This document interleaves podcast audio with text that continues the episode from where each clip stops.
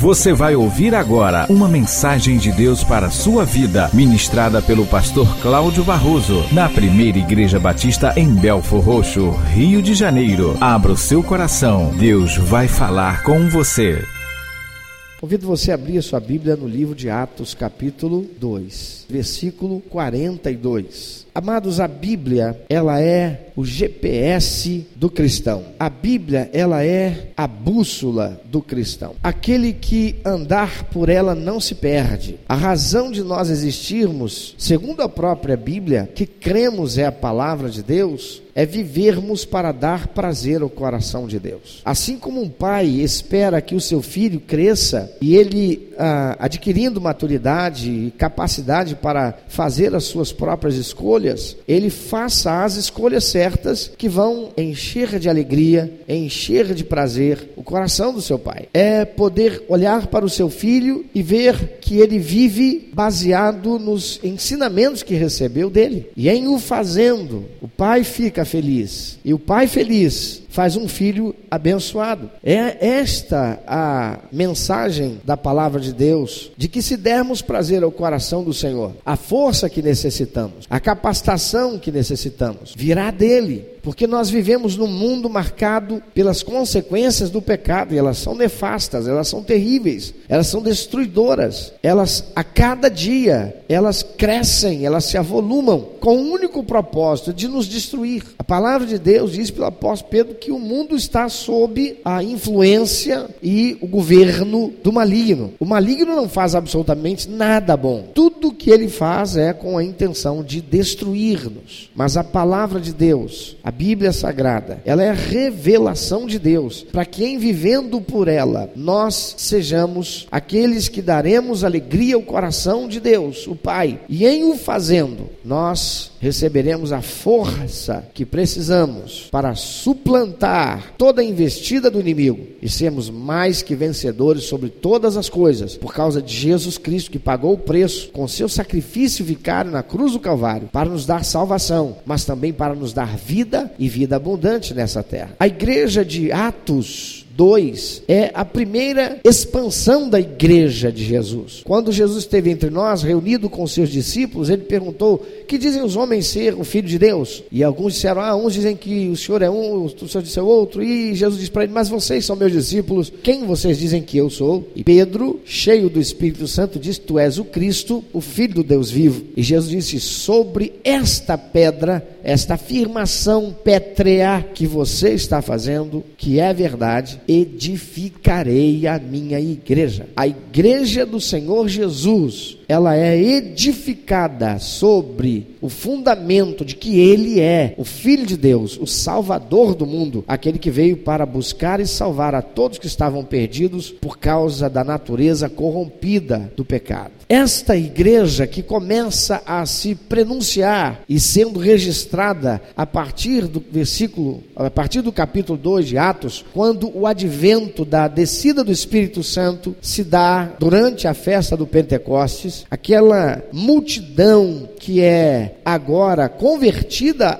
ao senhorio de Jesus, ainda que não sendo chamados de cristãos, mas de seguidores do caminho, eles formam esta grande congregação que é chamada pelo próprio Senhor Jesus de igreja. Nós já aprendemos que igreja, a palavra grega escrita no Novo Testamento para designar aquilo que nós traduzimos por igreja, é uma palavra mista, eclésia, ek, chamados, clésia, congregação, para fora. Nós somos os chamados para fora do mundo de pecado para nos reunirmos em torno da pessoa de Jesus. Nós somos chamados do mundo, da vida de corrupção do pecado para sermos o corpo de Cristo, a igreja, os, a membresia, aqueles que se converteram ao senhorio de Cristo e agora passam a viver sob seus princípios e valores, a Bíblia Sagrada, a sua revelação. Então, dá-nos conta esse registro de Atos, capítulo 2, versículo 42. Há algo dali que quero pensar. Conquanto não se deva jamais tirar um texto do contexto com o pretexto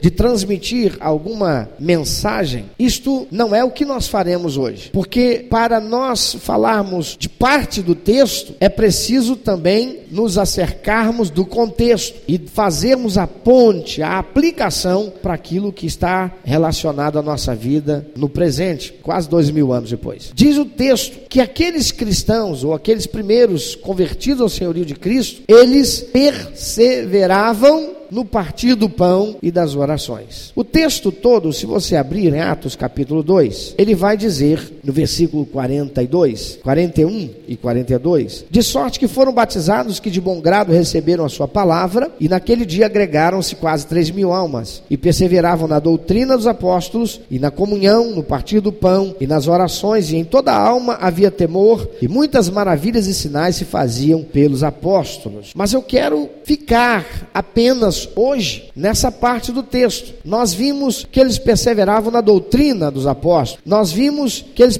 perseveravam no partir do pão e nas orações. Amados, antes eu preciso fazer um salto lá dos tempos de Atos 2 para 2014 e nos posicionarmos e entendermos o nosso contexto, para depois irmos lá para o contexto dessa primeira igreja e entendermos o contexto deles, para que então possamos fazer a ponte e entender o que é Deus faz ser registrado por Lucas, através de Lucas, nesse registro dos atos da primeira igreja constituída lá no passado e que tem a ver conosco e tem a ver muito conosco em nossos dias. Eu quero te falar a respeito de pós-modernidade. Você pode me ajudar a ler a respeito de pós-modernidade para a gente entender um pouquinho? Pós-modernidade é um conceito da sociologia histórica que designa a condição sociocultural e estética prevalente do capitalismo após a queda do Muro de Berlim, 1989. O colapso da União Soviética e a crise das ideologias nas sociedades ocidentais no final do século XX, com a dissolução da referência à razão como uma garantia de possibilidade de compreensão do mundo através de esquemas totalizantes. Rapaz, se a gente juntar isso tudo aí, será que dá uma sopa? Será que você entendeu o que você leu? Então preste atenção que eu vou ler de novo. Pós-modernidade. O que é pós-modernidade? É um conceito da sociologia histórica que designa a condição sociocultural, sociedade, convívio em sociedade, cultura e estética. O que, é que tem a ver com estética? Como nós vemos a conformação das coisas, as artes, prevalente do capitalismo após a queda do Muro de Berlim, o colapso da União Soviética e a crise das ideologias nas sociedades ocidentais no final do século XX, com a dissolução da referência à razão como uma garantia de possibilidade de compreensão do mundo através de esquemas totalizantes. Em outras palavras, pós-modernismo vem depois do modernismo. O modernismo construiu um ideário, uma ideia, uma ideologia de que nós, a sociedade, iríamos viver dias muito melhores a partir do avanço tecnológico que a ciência estava proporcionando, ganho de qualidade de vida muito grande para todo mundo. Por exemplo, antigamente se andava a pé em lombo de burro, charrete. Depois passou-se a andar de automóvel movido a gasolina. Não é legal isso? Tínhamos o trem, passamos a andar de avião. Tínhamos o barco a vapor, que já era um avanço extraordinário. Passamos a andar por transatlânticos movidos a óleo diesel. Nós tínhamos os aviões teco-teco, foi um avanço extraordinário. Passamos a ter os jatos e depois os supersônicos. As descobertas das vacinas, o avanço tecnológico na área da medicina, o avanço tecnológico para as cirurgias através de robôs. O homem vai à lua, porém nada disso pôde de fato trazer estabilidade pôde de fato trazer segurança, pôde de fato trazer bem-estar, sobretudo quando na Segunda Guerra Mundial os Estados Unidos soltam a bomba atômica. E essa bomba atômica, que antes, que até então era tecnologia detida pelos americanos, sai e se espalha pelo globo. E muitos países passam a tê-la e desenvolver as suas bombas, sobretudo a União Soviética, que contrapõe-se ideológica, política, politicamente aos Estados Unidos e nós vivemos duas forças poderosíssimas se antagonizando e colocando em risco a vida de toda a população mundial. Então, o modernismo ou a modernidade não trouxe segurança, não trouxe o bem-estar que queríamos. Como nunca as pessoas começaram a desenvolver uma, um nível extraordinário de enfermidades não é, diagnosticadas e por fim, recebendo o diagnóstico de eh, doenças psicossomáticas. Como nunca o ser humano passa a ser dependente de remédios e remédios psicotrópicos para cuidar de ansiedade, depressão, síndromes, enfermidades que se manifestam no físico, mas que são produzidos pelo psique. Então, o pós-modernismo começa embrionariamente a partir destas, desses eventos. E alguns declaram que o seu ápice foi quando os muros de Berlim caíram sem que nenhum só tiro fosse deflagrado. Ficamos sem nenhum amparo, sem nenhum ah, alicerce para trazer segurança. Não temos mais a União Soviética, agora temos o Irã, e o Irã com bomba atômica. E vem o Bin Laden, que ninguém consegue pegar. E por anos e anos e anos, o terrorismo assombra a humanidade. E aí nós passamos para entender o que é o pós-modernismo. E o pós-modernismo é o sinônimo de desconstrução de princípios e valores tradicionais, antes considerados absolutos e norteadores para a construção de uma sociedade saudável. Tudo aquilo que era considerado como base, como compêndio de verdades, que a sociedade possuía e nas quais se baseava, agora começa a ser questionado, mais do que questionado, começa a ser desconstruído. E um dos ah, eventos e uma das, das forças significativas conhecidas na história foi o movimento feminista, que começa a se insurgir contra o modelo patriarcal da sociedade. O pai, o homem, deixa de ser o líder, o chefe da família, o cabeça da casa. A mulher agora começa a compartilhar com ele destas responsabilidades. A mulher quer deixar o ambiente doméstico para ter direitos iguais ao do homem em meio à sociedade. A mulher que não votava agora vota. A mulher que se rebela contra o sutiã e agora quer andar sem sutiã. Aliás, eu não sei porque disso. Mas atos de rebeldia contra o sistema pré-estabelecido que se diz agora não mais ter validade. Por que não? Porque nada foi suficiente para nos proporcionar o bem-estar, o equilíbrio, a alegria, a paz, o ganho de qualidade de vida tão prometido. Nós começamos a ouvir novamente algo que há muito tempo não se ouvia: anarquismo. Ne Dieu ne maître, sem Deus e sem ordem, sem religião e sem esta ordem construída pelo capitalismo e pelo socialismo, desconstrução de princípios e valores, antes considerados absolutos e norteadores para a construção de uma sociedade saudável. Quem não tem, ou quem tem menos de 40 anos de idade, vai precisar entrar numa biblioteca e uma videoteca, passar algumas horas para entender com profundidade aquilo que aqueles que com mais de 40 anos, e principalmente os que têm mais de 50 anos, viveram para explicar: nós éramos felizes e não sabíamos. Por certo, você já deve ter ouvido alguém usar uma frase como essa: eu era feliz e eu não sabia. Pós-modernismo, ele se manifesta através da cultura das artes, dos meios de comunicação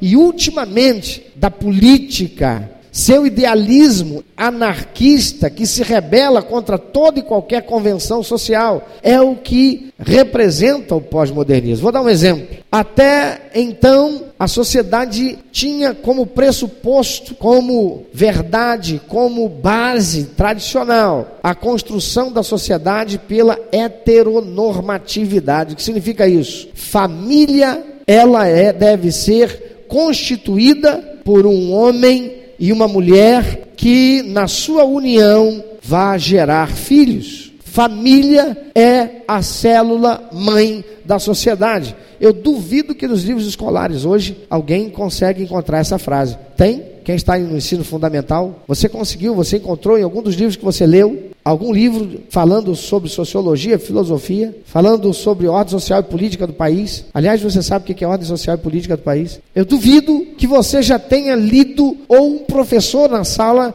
já tenha dito para você: família é a célula mãe da sociedade. Por quê?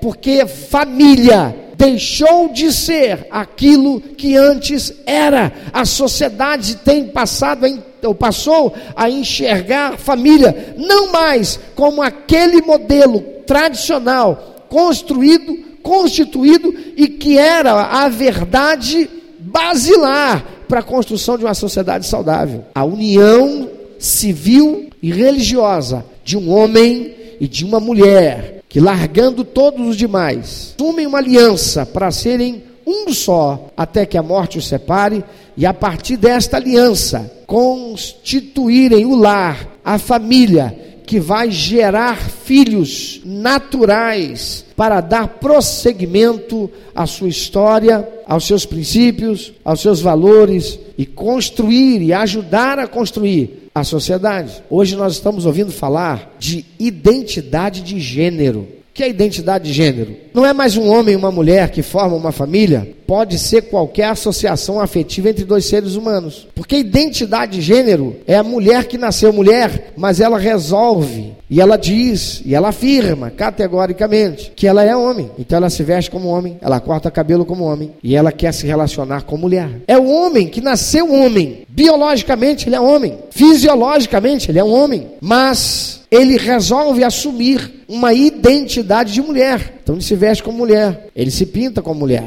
ele busca transformar o seu corpo através de artifícios para se tornar parecido com o da mulher. Ele quer se relacionar com homens. E eles querem agora ser reconhecidos como família, casal. Eles querem casamento. Eles querem constituir lar. Eles querem ser reconhecidos como família. Eles querem que deixe de existir nas certidões de nascimento pai e mãe para ter cuidador e cuidador, ou cuidadora e cuidadora. A figura paterna e materna querem que seja extinguida, porque eles querem ter o direito de serem reconhecidos por um novo valor que a sociedade receba, engula, aceite, admita. Família não é mais célula mãe da sociedade. Célula mãe da sociedade é a associação entre duas pessoas. Não importa se elas têm o mesmo sexo ou não. Não importa se elas gerarão filhos ou se não poderão gerar filhos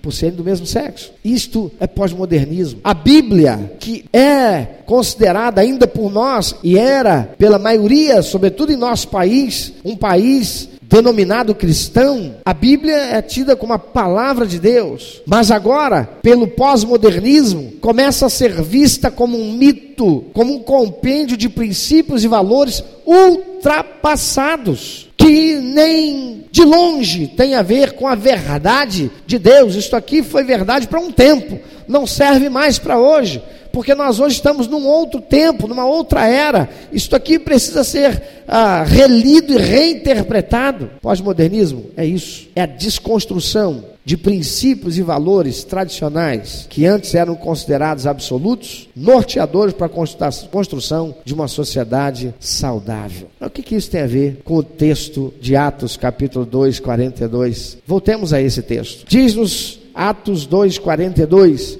que aqueles primeiros cristãos perseveravam no partir do pão e nas orações. Amados, nós somente somos cristãos. Aliás, tem cristão aqui hoje? Você só é cristão porque lá no passado, por milhares de anos até chegar a nós. Todos os cristãos, ainda que com as exceções daqueles que falharam, houve perseverança no partir do pão e das orações. Se eles não o tivessem feito, nós não seríamos cristãos. O cristianismo não teria chegado até nós. Mas porque eles perseveravam, primeiro, na doutrina dos apóstolos. Segundo, no partir do pão e nas orações. Porque eles o fizeram. Eu e você hoje podemos glorificar a Deus e dizer muito obrigado, Senhor Jesus, pela minha salvação. A mais antiga e importante instituição na face da terra, amados, não é a igreja. A mais antiga e mais importante instituição na face da terra é a família. E desde o começo ela vem sendo atacada com o fim de ser destruída. Quando Deus criou o primeiro homem e a primeira mulher, Deus estabeleceu ali a primeira família. Deus disse: agora você, homem, aqui está a mulher que eu criei para você, porque o boi tinha vaca, o, o elefante tinha Eloá, a cobra tinha cobra macho, o macho tinha fêmea de todas as espécies, mas o homem estava sozinho, não tinha. E Deus faz a mulher para o homem, tirando da parte do homem, e diz para ele: Agora esta é tua mulher, você vai se relacionar com ela, afetiva, sexualmente. Você vai gostar desse negócio e você vai gerar muitos filhos, porque tudo que eu fiz é bom. Deus, tudo que Deus fez é bom, irmão? Pois Deus não fez o homossexualismo, Deus criou a mulher para o homem. E aí Deus disse: Agora vocês vão gerar muitos filhos. Homossexual não gera filho. Homem com homem não gera filho. Mulher com mulher não gera filho, irmão. E o pós-modernismo quer que a gente reinterprete isso, porque diz que isso não se aplica mais para hoje. Diz que isso é um mito, porque foi escrito por homens. Pós-modernismo não é nada mais, nada menos do que um outro arcabouço, um outro compêndio de verdades para substituir aquilo que rejeitou como verdade. Deus cria a primeira família, primeiro homem e a primeira mulher. Já no princípio, lá não havia igreja, mas havia família. Satanás provoca a desagregação, aproveitando-se de a mulher estar só e a seduziu a se tornar anárquica. Esse negócio da anarquia não é de agora, não. Esse negócio da anarquia não é de um século, dois, três passados, não. Isso vem desde o princípio de tudo. Ele seduz a mulher a se tornar anárquica, a se levantar contra o governo de Deus, a se levantar contra a liderança do seu marido, a pegar e dizer: é verdade, esse negócio desse governo de Deus não está dando certo, não. Por que, eu não posso ser igual a ele? Por que, que eu não posso tocar nessa fruta? Por que, que eu posso comer de tudo e não posso comer daquela? E a mulher, como ser humano, questiona Deus. Meu amado, quando a gente questiona Deus, não resta outro adjetivo para nós, senão o de sermos rebeldes, se não de sermos anarquistas. Ela se levanta contra. Agora ouça, a mulher foi seduzida por quem? Pela serpente, Satanás. Mas o marido dela também se levantou contra Deus. O marido dela também se tornou um anarquista. Adão também questionou a autoridade de Deus, questionou a base de verdade que ele possuía, questionou aquele que o criou. E ele fez isso seduzido por quem? Pela mulher. Assim como a mulher foi enganada por causa de uma sedução apresentada pela serpente, com ah, requintes de delícias, o homem também o fez. Diz nos Eclesiastes, capítulo 4, versículo 9 a 12. Não sei se dá para você ler, se der, você pode ler mais forte possível. Melhor.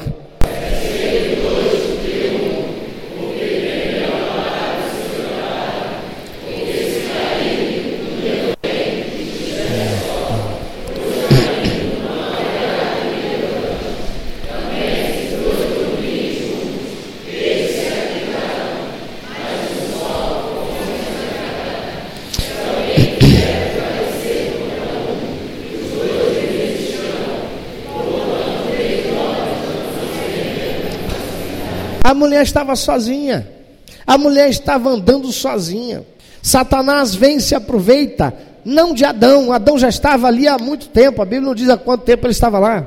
Mas por certo, Adão já estava ali possivelmente há anos e anos e anos. Deus cria Adão, coloca ele no jardim do Éden e dá uma tarefa para ele. Você vai dar nome para tudo quanto é bicho. Ah, mão, aquilo deve ter levado um bocado de tempo, levou não? Deus disse para Adão: você vai cuidar da terra aquilo devia dar um trabalho tremendo, não? E para Deus olhar para Adão e ver que Adão estava lá sozinho, talvez tenha levado um bocado de tempo. Fato é que Adão estava lá muito antes de Eva. A palavra de Deus não nos diz que ele tenha sido tentado, mas a mulher foi. Irmãs, me perdoem, não sou eu que vou dizer, isso é psicologia. E vocês, se forem conscientes e racionais, irão concordar com isso. A palavra de Deus chama vocês de vaso mais fraco, porque Deus criou vocês com uma constituição psicoemocional mais frágil do que a do homem. Você fica chateada, triste, aparece manchas pelo corpo. O homem fica chateado e triste que ele quer dar pancada na parede. E está tudo certo para ele. Você não. Você fica igual a maçã que tomou uma pancada. Tu vai olhar, tu virou uma manchinha. Daqui a pouco tu vai ver o negócio cresceu. Não cortou, ficou maior.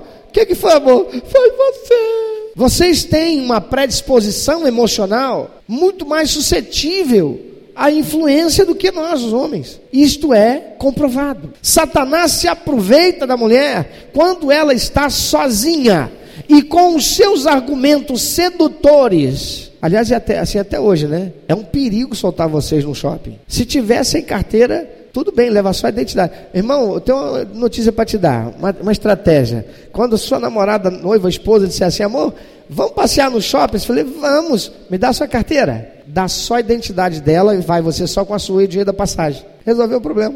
É um perigo, irmão. Eva está sozinha, andando pelo jardim não tinha um tanque de roupa para lavar, rapaz. Não tinha uma sala, um quarto, uma cozinha, um banheiro para ela limpar. Não tinha, possivelmente não tinha nem filho nascido ainda para poder estar tá trocando. Aliás, não precisava, ninguém lá usava fralda.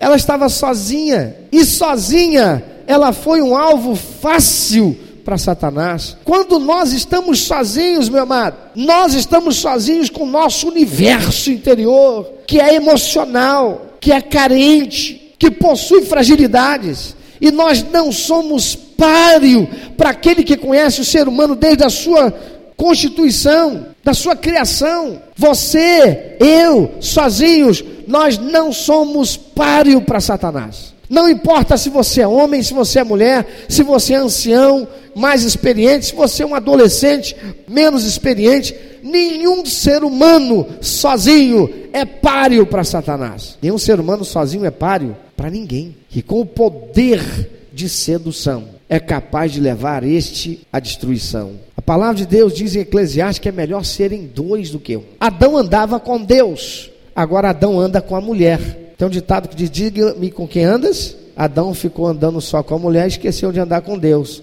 Lascou-se. Quando você fica andando com as companhias que você tem, não importa quem seja, e você abre mão de andar com Deus, você vai se machucar e seu machucado pode ser grave. Tem gente que quer andar com o pastor e não quer andar com Deus. Vai se lascar de verde, amarelo, azul e branco, meu amado. Porque se você confiar em mim na hora que eu errar e eu sou humano, na hora que eu falhar e eu sou humano, por favor, futuque quem está do teu lado e diz assim: não confia, não. Vai se machucar. Abra as páginas da Bíblia Sagrada e me encontra um homem de Deus que não pisou na bola, que em algum momento não expressou a sua fragilidade humana e alguns deles foram responsáveis pela destruição de muitas vidas por um simples deslize. Adão abre mão de estar andando com Deus. Agora ele tem Eva para andar, ele gostou de brincar. Irmão, só os homens. Procura um outro irmão, olha para ele e diz assim: brincar é bom, mas se andar sem Deus. Melhor é serem dois do que um, porque tem melhor paga do seu trabalho.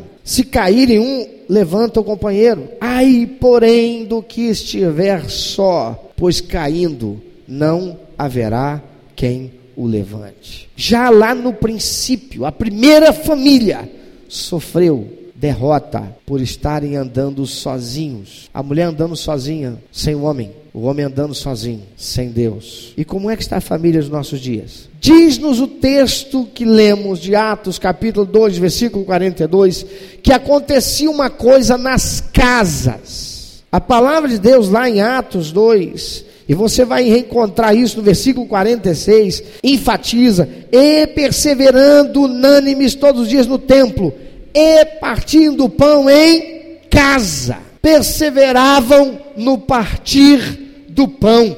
Essa expressão partir do pão é uma expressão que era muito conhecida por eles.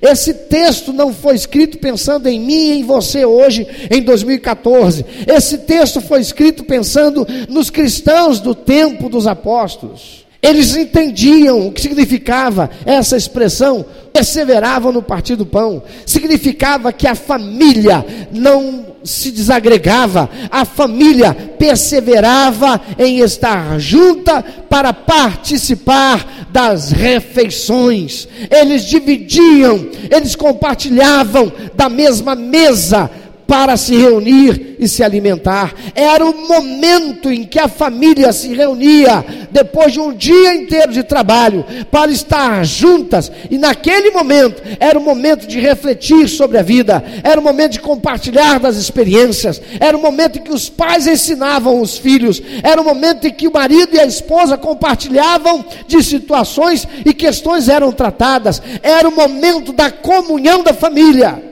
que mantinha unida, que promovia saúde, promovia integridade, capacitava para identificar as coisas que estavam vindo de fora para atacar, para ferir, para agredir a família, e ali era tratado. Completamente diferente do que acontece hoje. Eles perseveravam no partir do pão e nas orações a família orava junto. Eu quero te perguntar como é que é na sua casa. Há quanto tempo você, sua esposa e seus filhos não sentam, não compartilham de uma refeição, não compartilham da vida, não há troca de experiências, não há aconselhamento, não há enfrentamento de dificuldades, não há joelhos que se dobram juntos para buscar de Deus a direção. Nós só chegamos a ser o que somos hoje, igreja, cristãos, porque estes crentes e os que sucederam a eles perseveravam. A minha criação foi assim. Acordávamos de manhã todos juntos, tomávamos o café da manhã juntos. Cada um recitava um versículo que decorou. Podia ser o mesmo a semana inteira. A ideia dos meus pais era: tem que lembrar a palavra porque havia algo que era ensinado nas igrejas. A tua palavra escondi no meu coração, ó Deus, para eu não pecar contra ti. Lâmpada para os meus pés é a tua palavra, luz para o meu caminho. Então nós éramos ensinados que a palavra de Deus era a verdade de Deus, era a orientação de Deus, para que nós, em a sabendo, não viéssemos errar.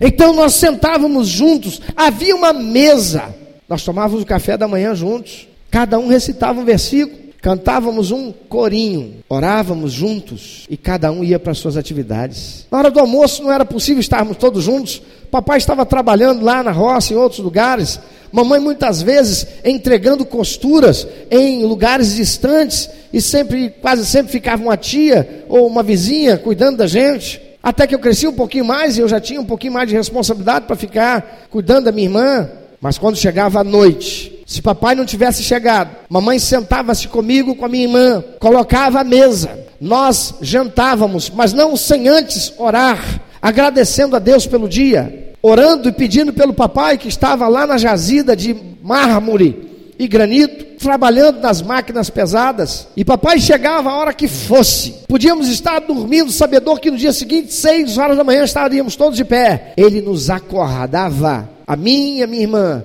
fazendo cosquinha. Ele enfrentava o meu mau humor. Por certo, eu não lembro, mas você já tentou acordar uma criança? Ele enfrentava o mau humor da gente para acordar. E quando a gente acordava, a gente perdia o mau humor, porque ele só dizia assim: Papai chegou. E papai trouxe doce.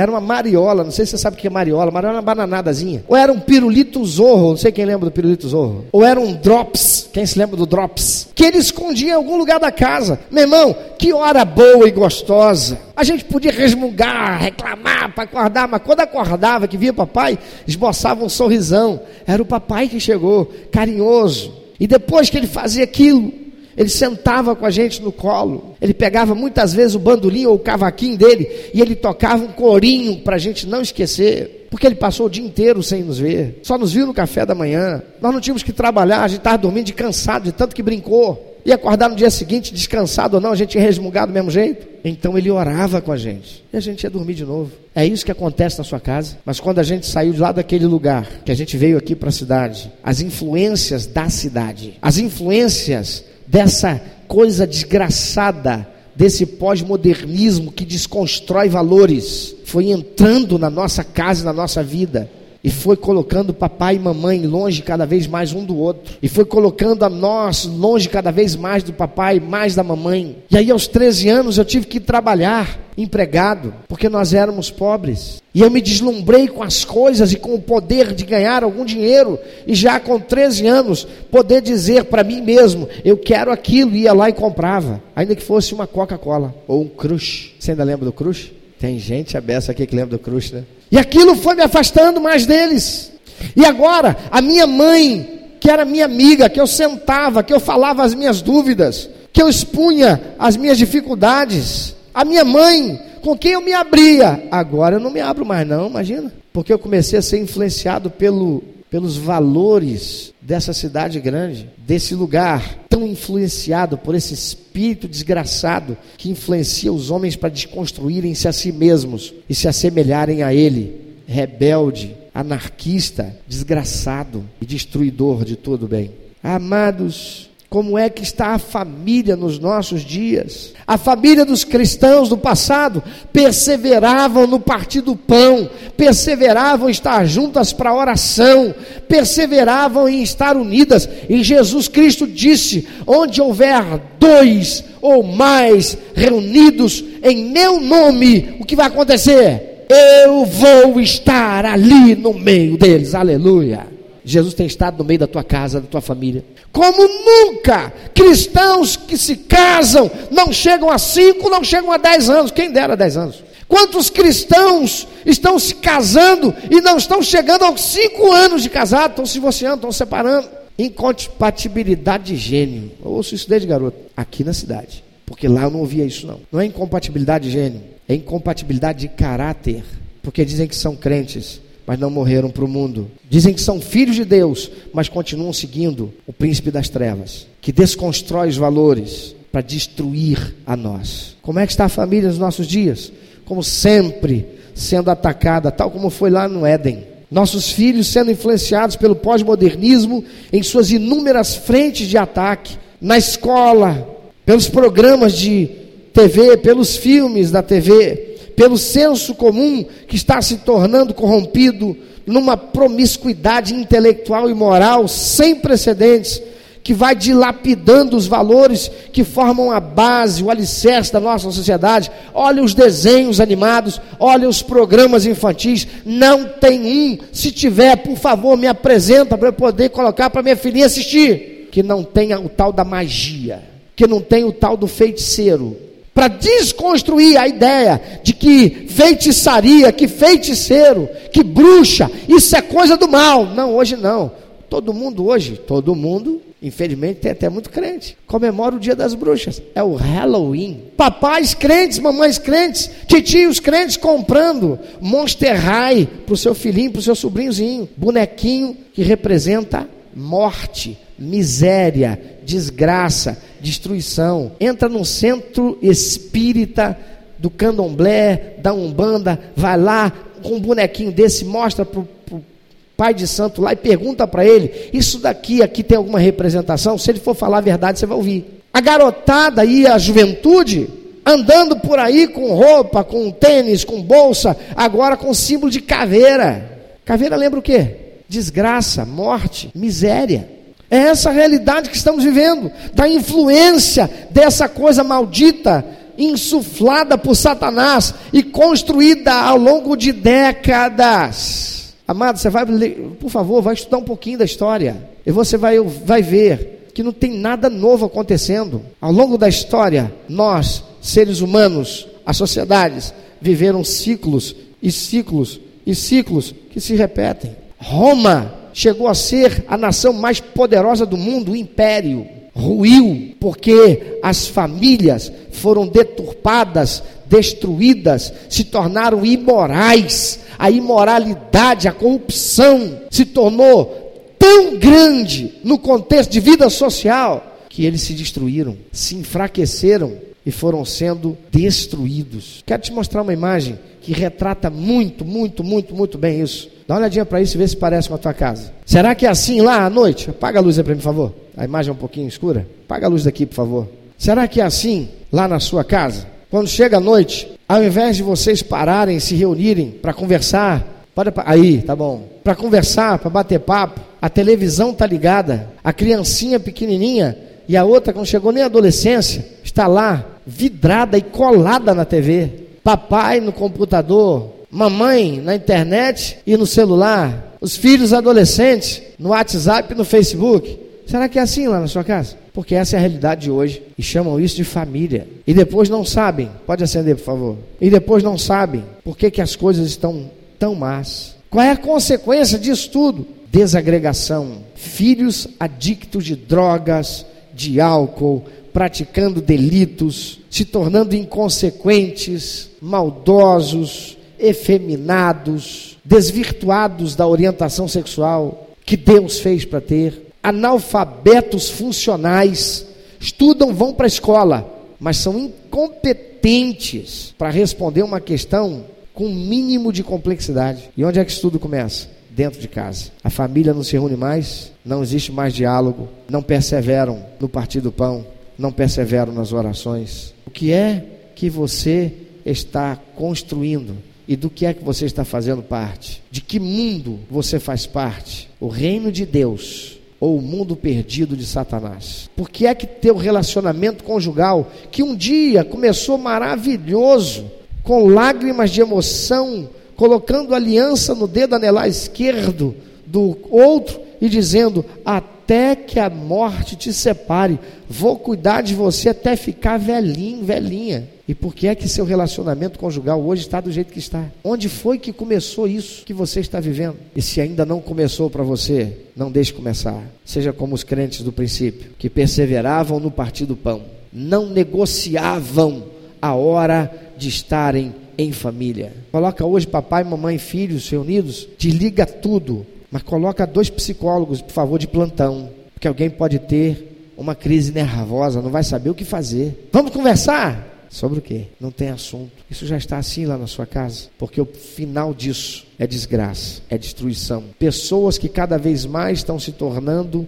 adictas de remédios controlados para controlar a pressão arterial, para controlar ansiedade, para desfazer a síndrome do pânico, para tirar da depressão, para tratar a adicção pelo álcool, pela droga, pela pornografia. E onde é que isso tudo começou? A desagregação dentro do lar. Por quê? Porque Satanás passou a ter espaço na sua vida. Quando nós não perseveramos em estar e construir a comunhão dentro da nossa casa, marido, mulher, filhos. Quando nós nos deixamos levar pelas pressões desse mundo corrompido, desse mundo amaldiçoado pelo pecado, desse mundo deturpado, de valores corrompidos, quando nós nos deixamos influenciar por isso, vamos sofrer, seremos os primeiros a sofrer as consequências disso. E os nossos filhos irão reproduzir isto de forma muito mais grave lá na frente. Antídoto para isso: oração em conjunto com a família, comunhão da família, nem que seja um momento do dia a família reunida, sem celular, sem telefone, sem internet, sem Facebook, sem computador, sem nada. Muitos aqui tiveram a alegria de estar ao meu lado almoçando à mesa comigo na minha casa. E se lembram quantas vezes meu telefone tocou? E a ordem lá em casa é: ninguém atende, porque agora nós estamos à mesa para a refeição da família. Se estiver morrendo, eu não sou médico e não sou socorrista, não posso fazer nada, mas eu posso cuidar da minha família e não deixar que ela morra. O que é que você está fazendo pela sua felicidade, pela felicidade daquela pessoa com quem você disse: farei você feliz até que eu morra? O que é que você está fazendo com as crianças que você recebeu como herança do Senhor e a alegria de ter uma família e não andar sozinho? Esse mundo não vai mudar mas nós podemos fazer a diferença, pelo menos dentro da nossa casa, pelo menos com os nossos filhos. Nós podemos ser os sobreviventes nesse mundo perdido, porque aqueles daquele tempo também o foram.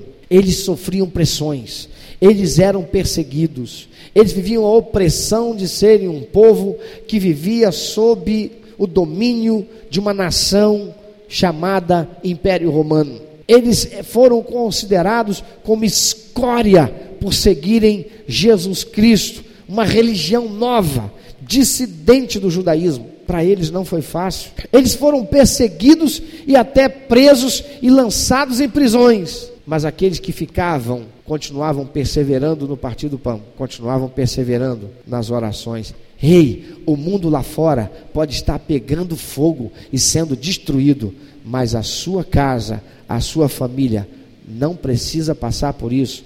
Você, eu, nós podemos ser sobreviventes em meio a toda essa coisa desgraçada se nós obedecermos, seguirmos, vivermos, não abolirmos, não aceitarmos a pressão desse tempo presente, não aceitarmos a pressão desse pós-modernismo satânico mas perseverarmos no partir do pão, perseverarmos na doutrina dos apóstolos, perseverarmos nas orações. E você pode começar a dizer para Deus hoje que talvez, Senhor, me perdoa, minha casa está desse jeito, a culpa também é minha mas eu hoje decido que eu vou começar a fazer diferente.